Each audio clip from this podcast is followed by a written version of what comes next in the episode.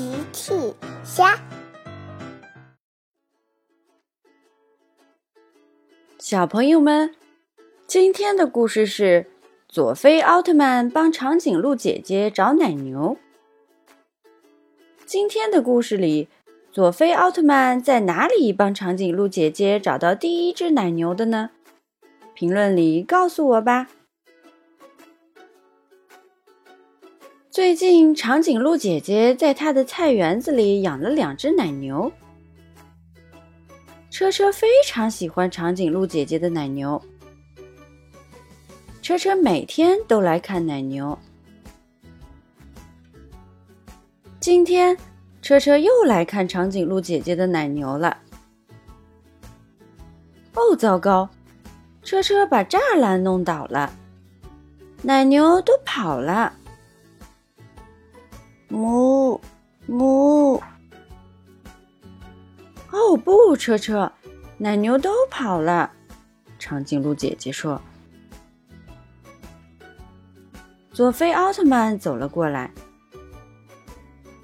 你好，长颈鹿姐姐，我看你很着急的样子。”“是的，佐菲奥特曼，我的两只奶牛跑不见了。”别担心，长颈鹿姐姐，我去帮你找回奶牛。佐菲奥特曼在树林里遇到了小趣。你好，小趣。你好，佐菲奥特曼，你在做什么？长颈鹿姐姐的奶牛丢了，我在帮她找奶牛呢。哦。我刚才就看见一只奶牛跑进树林里了，可是这片树林这么大，估计要找很久呢。小趣说：“我有一个好主意。”小趣拿了一颗果子放在空地上，然后和佐菲奥特曼躲在了旁边。过了一会儿。果然有一只奶牛跑了出来，它把果子给吃了。佐菲奥特曼和小趣赶紧跑了出来，找到第一只奶牛了。谢谢你，小趣。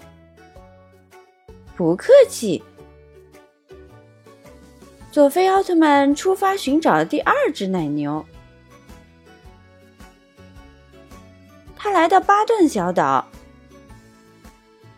巴顿说：“你好，佐菲奥特曼。”“你好，巴顿。”我刚才看到有一只奶牛在你的小岛上。巴顿说：“是的，那是我早上在街上捡到的，我把它养了起来。”佐菲奥特曼说：“巴顿，那是长颈鹿姐姐丢失的奶牛，我们要把它还给长颈鹿姐姐。”巴顿听了说：“哦，抱歉，我不知道奶牛是长颈鹿姐姐的。那你把奶牛带回去还给长颈鹿姐姐吧。”“好的，再见，巴顿。”佐菲奥特曼告别了巴顿，带着奶牛离开了小岛。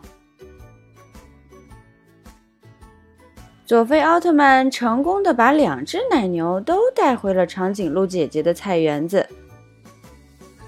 真是太感谢你了，佐菲奥特曼！不用客气。